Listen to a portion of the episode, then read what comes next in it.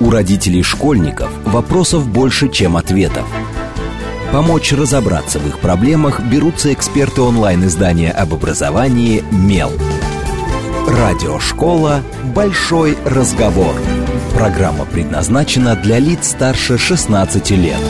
Добрый день, в эфире Радиошкола. Это совместный проект радиостанции «Говорит Москва», интернет-издание об образовании и воспитании детей «Мел». У микрофона сегодня я, Надя Попудогла, главный редактор «Мела», а в гостях у меня клинический психолог Вита Малыгин. Добрый день, Вита. Добрый день. И обсуждать мы будем, ну, поскольку у нас Новый год на дворе, а, что такое семейные традиции? Действительно ли они до сих пор важны нашим семьям? Хотя мы говорим, что... Я тут недавно читала большой труд, в котором было написано, что нуклеарная семья окончательно утратила свое значение, и я прям с ужасом подумала, что что-то мне нужно сделать, наверное, со своей нуклеарной семьей, раз я выбиваюсь из... У вас не нуклеарная, у вас же есть бабушка. Да, да, да, да, да, но все равно ты вот когда читаешь, что что-то утратило значение, сразу чувствуешь себя немножко в уязвимой ситуации. В общем, про а, семейные традиции. Ну, естественно, мы немножко поговорим про тот опыт, который мы все получили уже даже больше, чем за полгода, по-моему, если считать да. с самого начала. Я вообще для себя веду отсчет коронавирусной истории с января, когда в СМИ уже было понятно, что да. дело пойдет не, не, не на лад. Вид, вот да, если мы говорим, вот я заметила в середине декабря еще, что все мои друзья, семейные люди как раз, угу. стали вдруг наряжать елки так рано, как они их никогда не наряжали что примерно с 10 числа все стали подводить итоги года.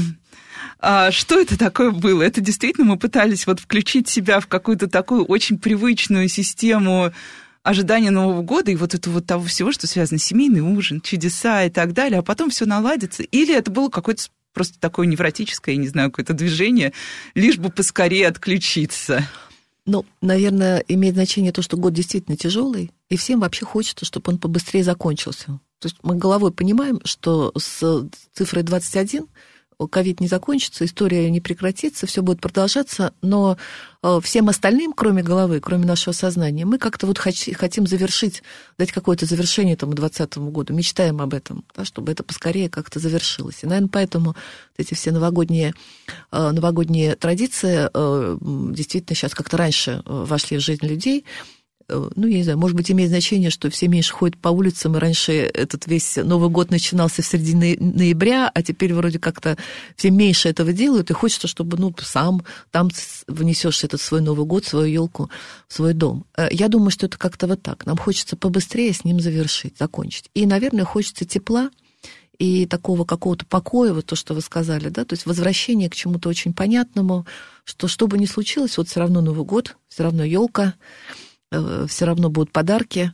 И это, безусловно, такое терапевтическое имеет э, действие на людей. Ну, Рождество и Новый год, оно вообще такое. Э, такое ну, время чудес, как мы всегда говорим, да, да, да. и да, это удивительная история, потому что, например, по медиа я в этом году заметила, что, ну, мы, как любое издание, производим определенный набор предновогодних, новогодних текстов, и вот предновогодние тексты оказались в этом году более востребованы, чем в предыдущие годы, включая даже у нас был очень простенький на меле адвент-календарь, но даже угу. он пошел вдруг внезапно, хотя мы совершенно не делали на него ставку и придумали, ну просто как сделаем такой для себя интересный угу. формат и посмотрим.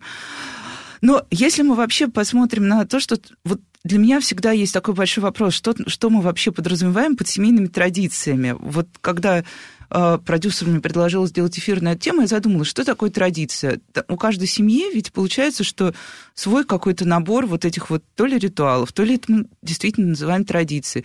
Вот как э, с точки зрения психологии, что такое все-таки вот эта семейная традиция? Ну, я сейчас прям определение, наверное, не дам, да, но... Ну, тут, да, да вряд да, ли оно возможно. Да, э, вы совершенно верно сказали, это и ритуалы, но ритуалы, которые возникли не на пустом месте, а за ними всегда есть какая-то очень такая простая жизненная история. Да, сейчас вот расскажу, я ко всем пристаю тоже, вот, например, с, с вновь обретенным знанием, которое меня потрясает, как раз про традицию и про историю. Да, э, наверняка, я не знаю, спрошу, вот, наверное, у кого-нибудь из ваших родственниц, взрослых женщин, э, в скорее, когда вы были еще ребенком или подростком, вам э, э, вы видели, что в шкафу у бабушки или у прабабушки хранятся ткань, хранится отрезы. Было такое? А, более того, я в прошлом, вернее, нет, как раз в карантин на даче я разбирала шкафы, у меня была ужасная борьба, потому что я хотела выкинуть все эти ошметки, а, а да. мама моего мужа сгребла их в мешочек и убежала так быстро, что я не смогла она ее знала, догнать. Она знала, почему она это сделала? Отрезы, именно вот ткань. Чем ей это, чем ей это так дорого? А, не знаю, у нее есть какая-то теория, что это всегда пригодится. Это вы имеете в виду какой-то вот витошки, ну, такие маленькие тканьки? Нет, или нет, отрезы? нет, у нее вполне себе большие, вот, да, да, вот. да. И, собственно, в любой городской семье даже городской, есть эти отрезы, которые хранили какие-нибудь бабушки, они там где-то складируются на в шифонере, в шкафу, да. на антресоле, разные совершенно. И я сегодня, в этом году, вернее, посещаю очередной семинар Светланы Адоневой, который я очень могу, люблю, вернее, и когда могу, всегда стараюсь посещать. Я там узнала потрясающую вещь, такое понятие называется «собойное», то есть «собойное», такое русское слово. Оно означает вот этот, я не знаю, коллекцию вот этих тканей, которая у любой женщины в деревне образуется. Почему? Потому что ткань а, а, это такой меновый продукт забена денег, и с помощью отрезов в деревне, а, во-первых, решают проблемы, когда нужно что-то оплатить, а во-вторых, принято родственницам дарить ткань на какие-то праздники или в знак благодарности, или просто из любви. И там есть какая-то своя система, как чего и кому дарить.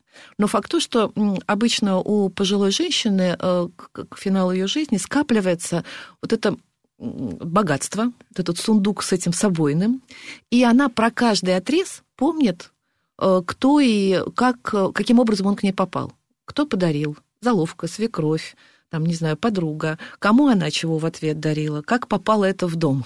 Да?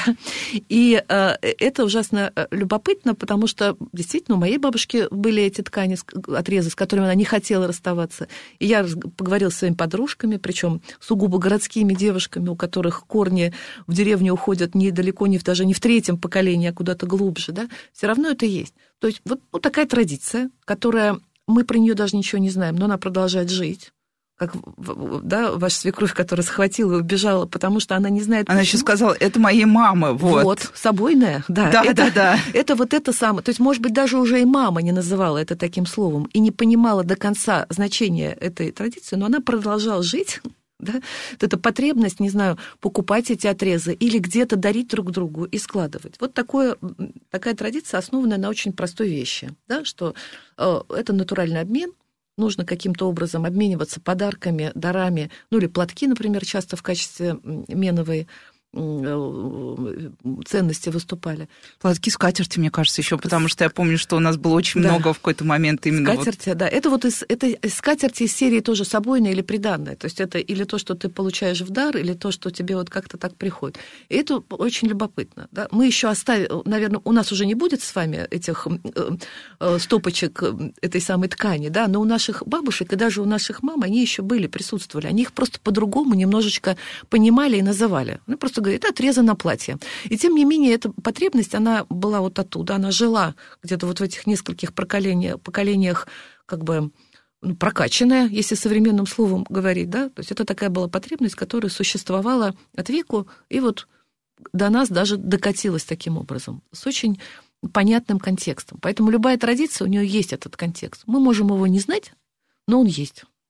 Ну, меня, кстати, в свое время поразило, да, что, во-первых, вот сейчас, несмотря на то, что там у нас 21 век до сих пор девочкам действительно собирают вот это преданное, mm-hmm. с детства там дарят тоже какие-то э, вещи, условно, которые пригодятся, там вот эти наборы да. постельного белья, да. какой-то фарфор, фаянс да. и все прочее. Какие-то вазы, какие-то конфетницы, какие-то серебряные э, сахарницы, да, и часто можно услышать, что это вот когда ты вырастешь, это будет твое приданное. Да, да, мне в детстве тоже так говорили, правда, почему-то в итоге я осталась без преданницы, и мне кажется, где-то растерялась в пути. Или вот еще есть история, тоже меня все время поразившая, а, что на рождение ребенка женщин делают какой-то такой, ну вот подарок. ощутимый подарок. Вроде бы ребенок общее дело в семье, да. все рады, ну понятно, что да, да. кто-то прилагает чуть больше усилий в определенный момент, но вот это вот но при этом все равно из, раз, из года в год мы слышим, что вот как раз у городских людей да. все это вымывается. Конечно, а что-то да. приходит вообще на смену? Вот формируется какая-то уже городская такая вот эм, истории. Или мы просто превращаемся чуть-чуть вот в этих людей, как раз, которые, ну, вроде бы что-то помнят, и вроде да. бы где-то вот так подсознательно еще что-то делаем, но на самом деле мы вот совершенно ну, в открытом космосе летим. Да, э, конечно, мы не в открытом космосе летим, хотя, конечно же, такое впечатление может э, у нас быть, в том числе и потому, что у нас история такая, что много раз эта традиция была прервана. Да? Несколько раз мы ее или меняли, или надо было эти традиции скрывать. У нас такой в этом смысле травматический бэкграунд. Но вот вы сейчас показали про городские традиции,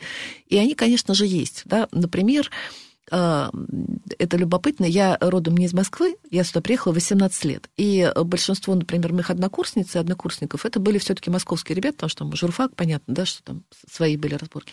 И я понимаю, что а, если говорить о московских девочек и мальчиках, то у них были точно традиции новые, которых не было а, в провинции, или далеко не везде они были, а если говорить о маленьких городах и деревнях, там этого не было точно. Когда, например, обязательно нужно было, чтобы был абонемент в, в зал Чайковского или в консерваторию. И причем ты можешь туда ходить, можешь не ходить. Ну, то есть ты, может быть, и ходишь реже, чем, э, чем там это все записано. Но у каждого московского и питерского, а у питерских детей, они обязательно должны были ходить в школу при Эрмитаже. Там специальная, забыла, как у них называется, вот это, куда ну, все типа ходили. юного искусствоведа да, Куда абсолютно да. все ходили, да, э, э, так. Потом, естественно, э, там, не знаю, театр тоже входил. Это тоже была такая традиция, да. Потом, наверное, были какие-то еще такие городские городские вещи, например, детские праздники. Да, ни в какое э, они скорее пришли из города. Вообще вот это внимание э, к ребенку, как к тому, Э, который, с которым что-то надо делать, происходить, оно такое городское. И вот отмечание дней рождения, конечно же, это городская детских, да, городская традиция, и потом она еще дополнилась традицией западной, потому что если говорить о советской традиции, то обычно это был такой утренник, домашний утренник, где мама готовила или покупала тортики, там, Газировка хворост, из сифона, газировка тортик из какие-то маленькие подарочки маленькие всем подарки, пришедшим. Да, да, и вот эти домашние игры, когда надо там откус, откусывать яблоко на веревке или что-то такое еще делать, да. А когда пришли 90-е новые времена, то мы вас включили туда еще традицию, которую стали видеть в американских и других фильмах, там западных, да, когда покупается много шариков, когда что-то такое происходит, какой-то именно ритуал такой семейный еще вот до этой вечеринки, и когда мы детей куда-то ведем эту всю компанию, где их развлекают специальным образом. В общем-то, тоже уже достаточно сформировавшаяся такая городская традиция, да, как и, кстати, не дай бог нарушить, потому что я пару раз Конечно. не устраивала ребенку день рождения, меня спрашивают, а что у вас дома день рождения? Да. Вот это да. да. То есть это уже трансгрессия традиции, когда мы ее разрушаем. Это правда. И дети тоже, оказывается. То, то есть ты можешь как-то про это думать в своей голове, но твой собственный ребенок тебе напомнит, что уже надо думать про день рождения, потому что вот мы ходили к нашему другу, и друг отмечал там-то, а где мы-то будем отмечать, да, то есть это Такая да, меня, кстати, ребенок тоже спрашивал, мама, что, стали совсем бедными, что мы отмечаем день рождения дома? И я ему начала говорить, Костя, дорогой, мой день рождения всегда отмечали дома, и это было очень здорово, попробуй хотя бы один раз. Он говорит, ну это же будет скучно. Да, да. Это вот такое существование двух традиций, которые можно каким-то Ну вот это очень интересно. Про консерваторию я тут сидела и улыбалась, потому что э, как только вот у меня появился ребенок, мне кажется, наши бабушки первое, что сделали, он еще да. по возрасту не проходил, но ему уже купили детский абонемент, причем там же есть даже определенные номера, на которые да, должен да. ходить ребенок, там четвертый, еще какой-то, еще какой-то. Вот. И ходит вся семья по очереди, то есть это прям такое объединяющее нас да. Э, сильное мероприятие. Да. Я, правда, всегда в последних рядах, мне всегда стараюсь избежать, но, тем не менее, даже я иногда хожу. А вот если поговорить вообще о том, с какой э, скоростью все меняется, и попробовать сравнить большие города и небольшие, вот все мы считаем, что если мы приедем в какой-нибудь там, ну, ПГТ, условно uh-huh. небольшой, что там все будет как 50 лет назад. Или все-таки там тоже есть какое-то движение, и нет вот этого вот такой стагнации всего традиционного, которое сосредоточено именно в малых городах. Мне трудно судить, потому что это скорее вот надо антропологов социологов. Да, социологов. Я да. понимаю, да, что такой риск вопрос. А, да, потому что я могу только судить ну, по какой-то обратной связи, потому что у меня, например, есть клиенты слава тебе, Господи, по скайпу по зуму теперь все нам можно, да, и не только из-за границы, но и из разных далеких местечек.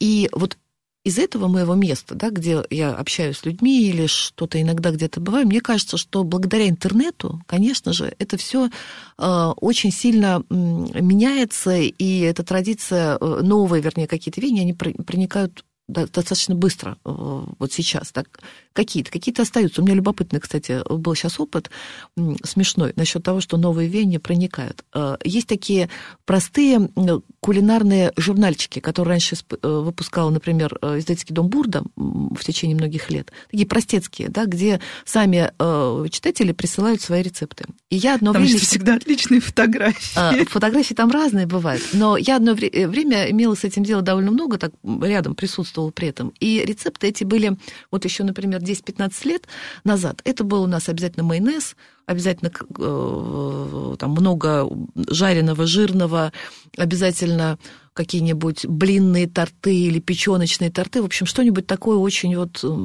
Мясо по-французски наше Мясо по-французски, вот это все. А тут мне недавно в руки попался буквально вот там прошлого, что ли, позапрошлого года. И там тенденция изменилась. То есть там стало больше каких-то, даже не то чтобы там какие-нибудь авокадо или спаржи, понятно, что это все зависит от благосостояния, но просто сам подход, подход к тому, как мы готовим, изменился. Я с интересом на это посмотрела, думаю, как любопытно. Люди стали присылать другие рецепты, они как-то по-другому стали к этому подходить. Из этого мы делаем вывод, что вот оно каким-то образом туда проникло. Опять-таки, не про уровень достатка идет речь, а про подход, да, там, как мы, чем, что мы считаем самым вкусным. По-прежнему ли мы жарим картошку и поливаем ее майонезом или делаем что-то другое. Это тоже к традициям относится, к традициям питания.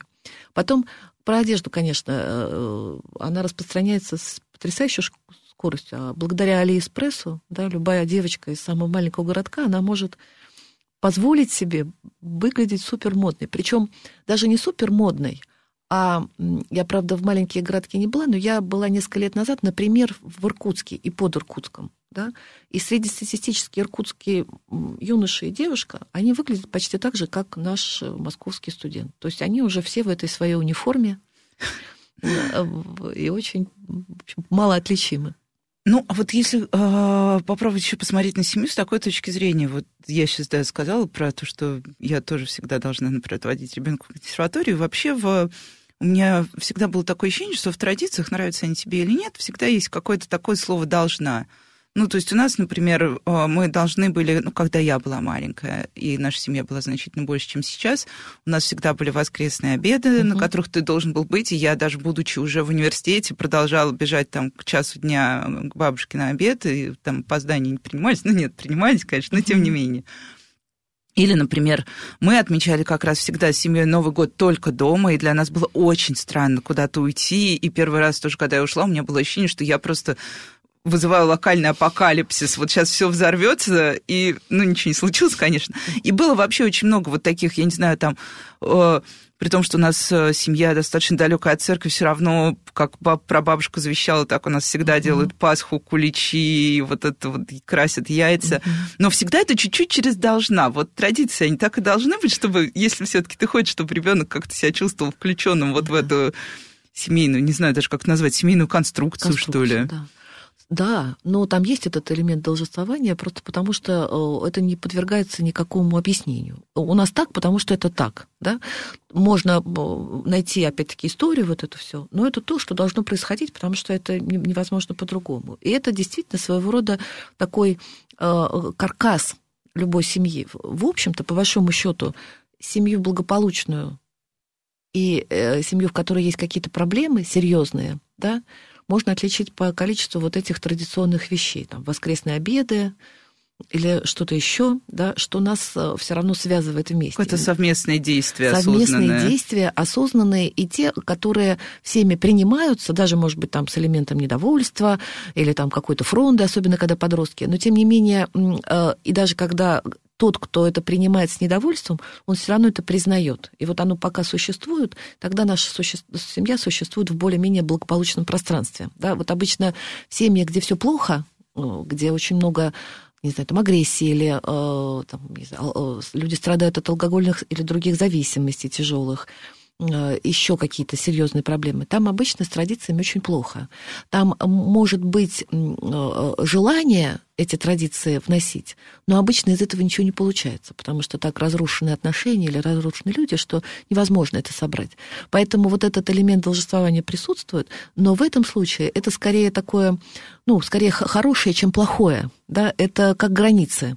Ну, вот как говорят, что родители должны создавать детям безопасные границы. И стоять на этих границах нравится до какого-то момента это детям, не нравится, тем не менее э, эти границы должны быть. Так и традиции. Они создают вот это безопасное пространство для семьи.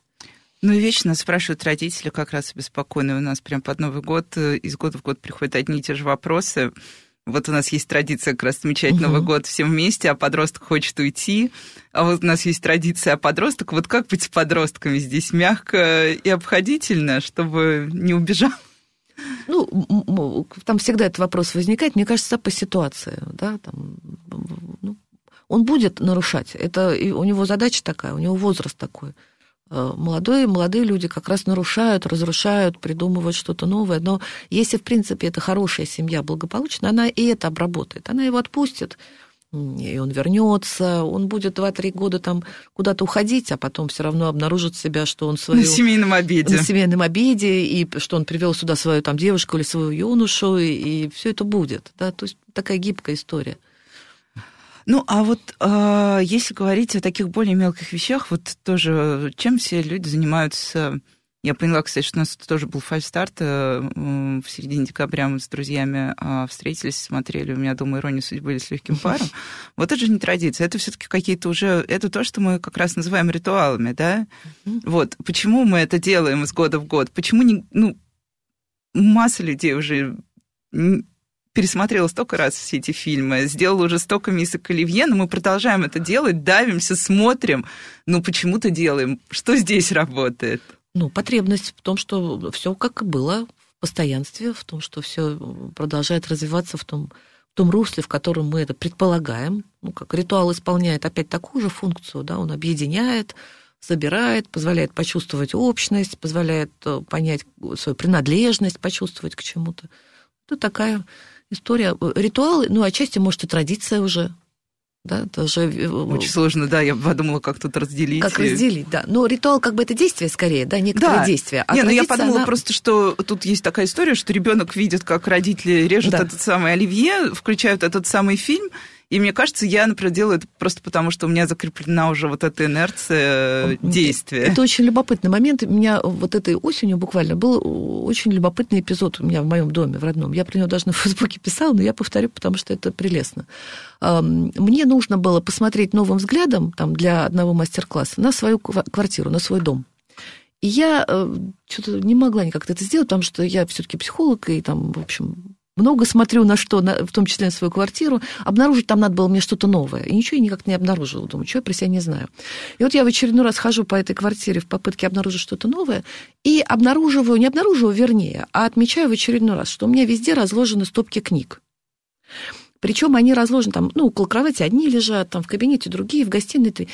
Я так это себя отмечаю, ну, лежит, думаю, вот у меня тут там вот эта книга, она же уже у меня три года лежит. Но я время от времени ее читаю, но одновременно я понимаю, что, например, если моя помощница по хозяйству, наша няня, там, она попробует это куда-нибудь положить в шкаф, у меня случается такое нервы сильные, и я прошу ее вернуть все на место, потому что мне это очень-очень надо. И она уже знает, что этого делать не нужно. Я это про себя отметила, посмеялась. И захожу в комнату к своему младшему сыну, которому сейчас 10 лет, который читает гораздо меньше, чем я его старший брат, мой старший сын, но читает. И что я вижу? Что у него все то же самое. У него везде разложены книжки. И я тут же вспоминаю, что вообще-то он перед сном что делает, кроме того, что он до сих пор складывает свои мягкие игрушки? Он берет несколько книжек и выкладывает их около своей кровати там, или в стопочку складывает. И это было очень смешно для меня, потому что я поняла, что у него этот ритуал возник в очень раннем возрасте, я это вспомнила. Не, он не знал, что он делает. Он не знал, почему он это делает. Но он знал, что так надо. Так делает мама. Мама раскладывает везде книжки, значит, это зачем-то нужно. И он делает то же самое. Ему придает это поко- спокойствие и уверенность в завтрашнем дне. И он никогда не будет знать, почему вдруг он стал это делать.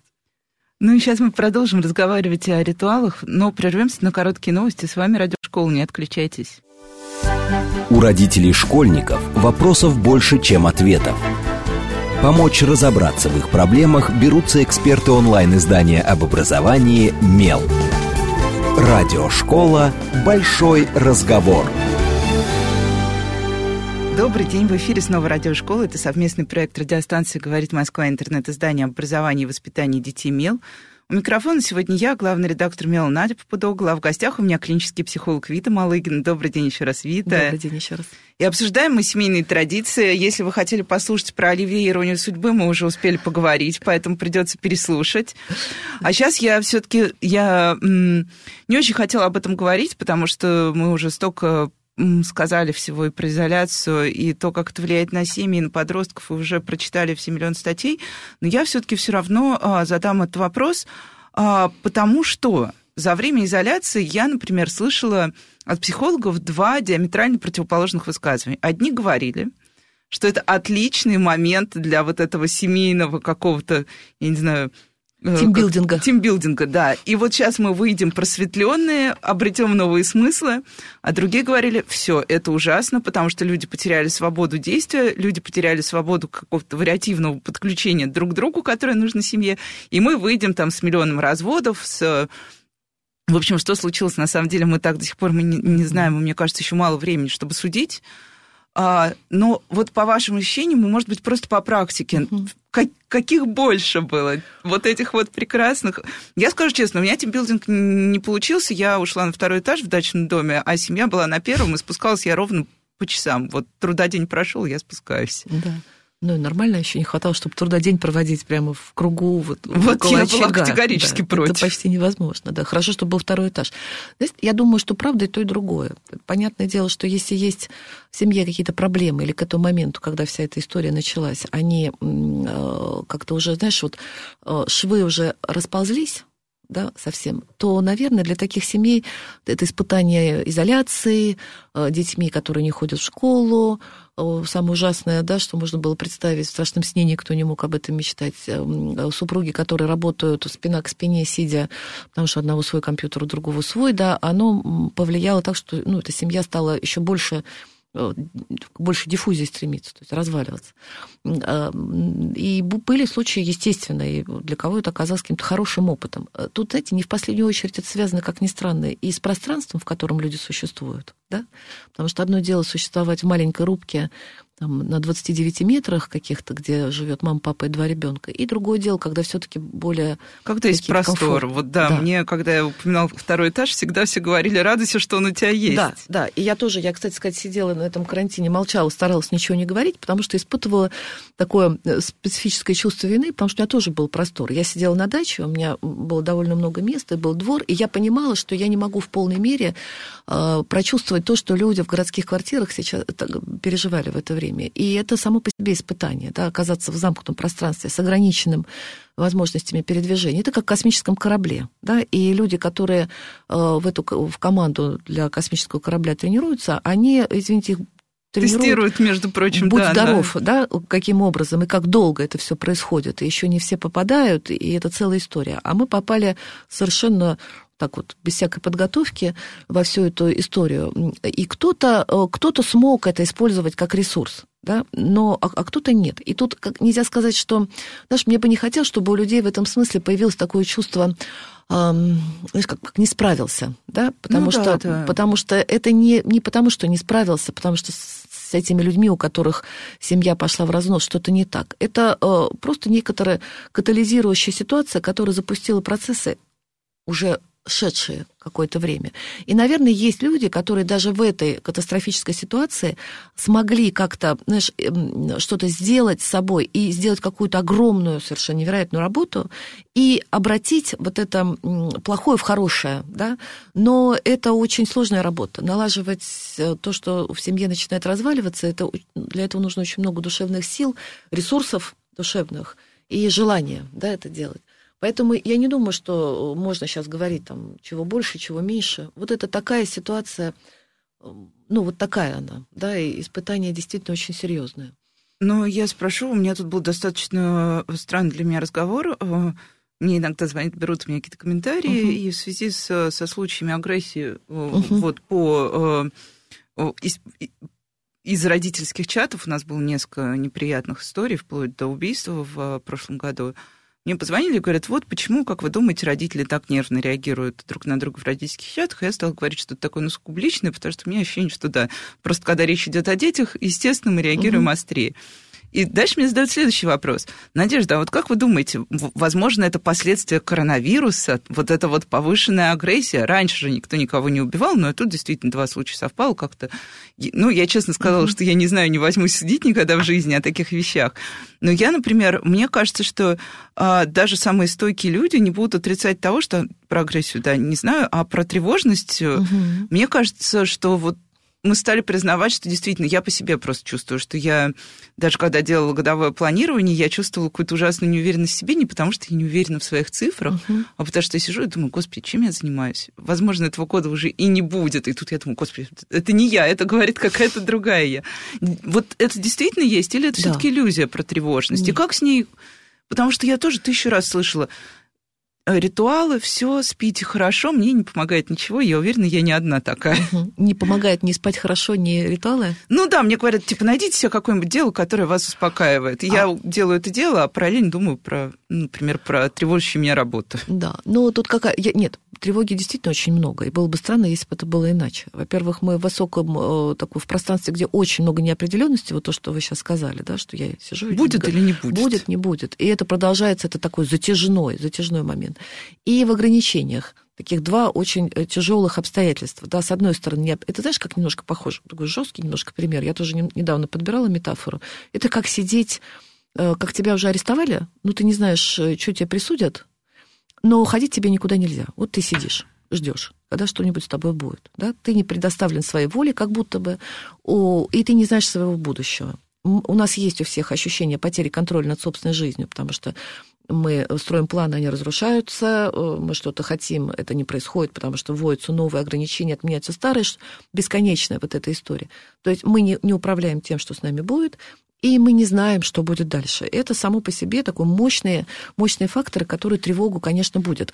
И на тревогу, на страх, да, то есть как есть страх и есть тревога. Два немножко разных чувства. Тревога относится к тому, что, о чем мы не знаем, а страх к очень конкретным вещам. И у людей сейчас и того, и другого много. Они конкретно боятся замереть, э, заболеть и умереть или э, того, ну, что заболеют за своих близких, да. да, и отревожиться за вот это непонятное будущее. И вот эти два чувства, они э, людьми переживаются по-разному. Кто-то переживает их как э, ну, такое депрессивное да, переживание, еще больше нарастает тревога, а у кого-то это агрессивное проявление. Мы это по детям знаем. Есть дети, которые от страха и тревоги, они начинают быть агрессивными. Взрослые также. Поэтому, естественно, если страха и тревоги много в обществе среди людей, то уровень агрессии тоже вообще-то повышается. Потому что всегда есть те, те, кто переживает свой страх прежде всего как агрессию, там, вербальную или какую-то еще другую. А насчет помогает, не помогает, опять-таки, если мы говорим, что условия вот такие, тут э, важно вот что, о чем думать. Что мы считаем тем, что мне, что мне уже помогло? Потому что если мы думаем, что в результате того, что мы медитируем, там, занимаемся дыханием, йогой, а, что там, ну, не знаю, ходим в лес при возможности, то есть предпринимаем какие-то усилия по нормализации своего внутреннего мира, что нам от этого станет хорошо вот в этих условиях, то мы ошибаемся. Мы просто будем, у нас будет возможность это переносить. Понимаете? Да. То есть мы не надеемся на то, что нам станет прекрасно, и, и мы хорошо будем себя чувствовать же, да. просто волшебно. Мы просто это делаем, чтобы у нас оставались силы вот в этом тяжелом периоде функционировать, улыбаться, там, любить своих близких, и, и, естественно, мы все равно всегда про это помним, что происходит нечто, э, про что нельзя забыть. Ну и сейчас я немножко вернусь к традициям, все-таки, чтобы не совсем уж угу. уходить в коронавирусную да. историю. А, и хотела спросить про то, как э, ну, тоже традиции супер широкое слово. Угу. Вот мы часто говорим, что Россия традиционалистская страна с точки зрения отношений к семейной модели, что у нас там правильная семья это мама. Ну, теперь у нас даже Конституция, по-моему, уже закрепила, да, наша, закрепила нашу нормализацию в этом статусе. Но так или иначе, при этом мы видим, что все равно, ну, в Москве, мне кажется, это особенно заметно и в других крупных городах, э, очень сильно э, меняется отношение, когда, например, я была маленькой, я э, росла у меня была только мама, то есть мать-одиночка, и тогда это была не очень нормальная uh-huh. ситуация. Меня все дети спрашивали, а где твой папа? Uh-huh. Сейчас я вижу по своему ребенку, у них никто из детей никогда не подходит к другому, не спрашивает, там, а где твой папа? А что это за дядя? То есть они как-то очень, ну вот, uh-huh. а, уже а, иначе относятся к семейным ролям. Вот здесь происходит действительно какое-то изменение такое, чтобы оно закладывалось на будущее, или это просто дети, вот они так приспосабливаются и ловко, а потом возвращаются, опять же, вот семья – это мама, папа, а, я. А, а тут, знаешь, как пойдет, потому что мы же находимся в таком очень переходном моменте, да, мне кажется, наши сто лет какие-нибудь, там, может, 150, да, вот мы живем в этом моменте, когда все меняется, что-то э, появляется другое, и люди пытаются новые формы осваивать. Э, сожительство совместного, ведение хозяйства, выращивание детей. И э, нам отсюда с вами трудно увидеть во что это все превратится. Но то, что перемены есть, и вот то, о чем вы сказали, действительно, э, это так. И это придется, не придется, но это как это зафиксируется как нормативная история, она фактически так де, де-факто уже зафиксирована как нормативная история, и, и в общем-то, наверное, в паре поколений, да, если говорить о детях, в паре детских поколений, может быть, даже больше. И это будет все продолжаться. А, а дальше зависит сильно от нашей экономики, ну, не только наши, но вообще в целом, да, потому что э, как легче выживать. Сейчас так выглядит, что выживать легче э, в одиночку, чем э, большой, чем большой семьей, да, вот, ну, для, по крайней мере, в городе это так. Ну а. да, в городе вообще остается, мне кажется, уже минимум вот этих вот семей, где все где вся семья живет прям вот таким вот плотным кластером, да. это скорее относится как раз к весьма специфическим категориям семьи, где это закреплено дополнительными там... Религиозными нормами, да, да, да, да, да. жесткими культурными, там, национальными нормами, когда это так. Но и там все равно происходит размывание. Мне кажется, такой интересный очень момент. Интересно, чем все это кончится посмотреть, к какой модели придут э, там, наши дети, взрослые. Ну вот совершенно поменьше. непонятно, когда мы сможем на это посмотреть. Мне кажется, это еще несколько десятилетий, не знаю, почему. Через 50 что-нибудь нам покажет, наверное. Ну, да.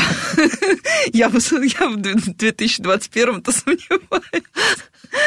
Не, ну все отлично, у нас есть хорошая цель. Да. А, но и все-таки тоже вот, а, если мы говорим про а, детей, а, Сейчас очень много, а, ну, это больше идет от маркетинга всех штук про uh-huh. поколение, но теория поколения, она уже прям вот ее вдалбливает. Да. Мел тоже, извините, сразу виновна. А, мы тоже об этом много пишем, и сейчас там уже, уже даже все запомнили слова, что бумер это не только BMW, а зумер это не только тот, кто смотрит Zoom.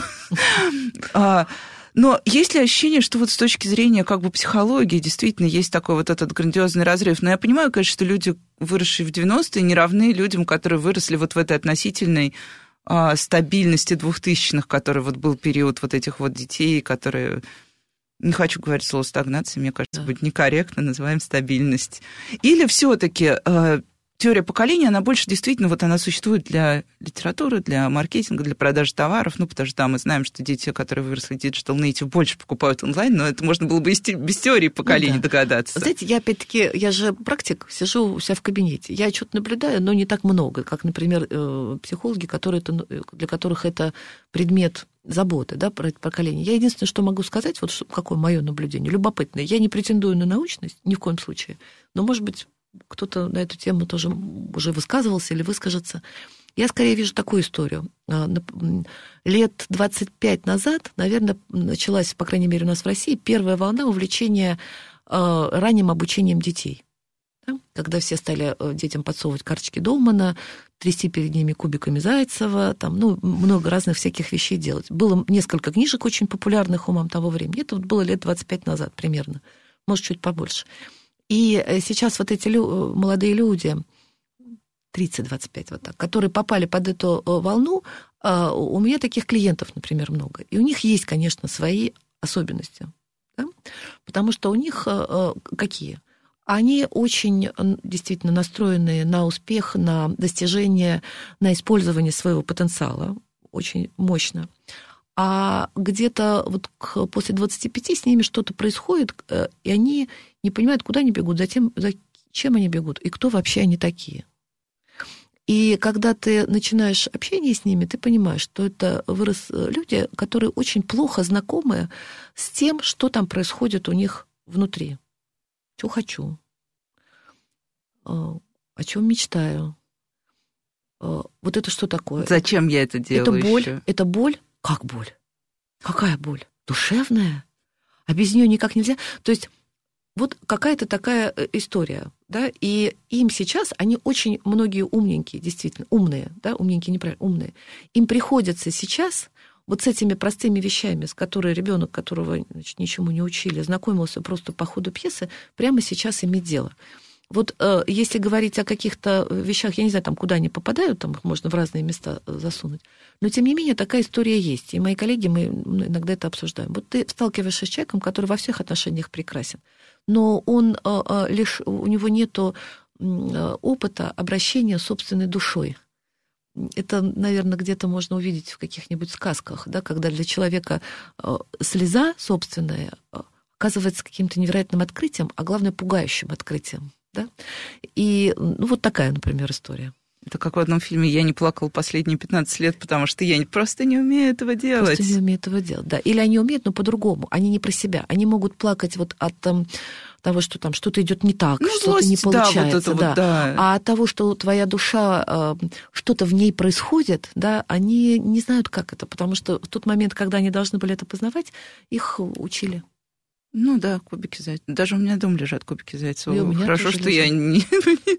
я так не научился их использовать. Я тоже плохая мать, я очень непоследовательна, поэтому это все прошло мимо. Да, я вот все, купила, но ничем не занималась. Мне кажется, вот так вот это хорошее описание. Зачем нам эта гора пластика, книг и всего остального, если ты ничего не делаешь, спрашивал меня мой муж. Еще хотела вещь такую сказать, не знаю, сейчас пока можно, да? Да, конечно. А, Я на самом деле очень обрадовалась, когда э, позвали меня на эфир именно про традиции, потому что по закону бессмысленных совпадений или по закону синхронии мы с моей коллегой и подругой придумали такую долгоиграющую историю про семейный роман. Мы хотим помогать людям записывать э, мемуары и воспоминания. Она со своей стороны, потому что она сценарист и э, писатель, а я со своей стороны, потому что я психолог. И мы много думаем вот про все эти вещи, традиции.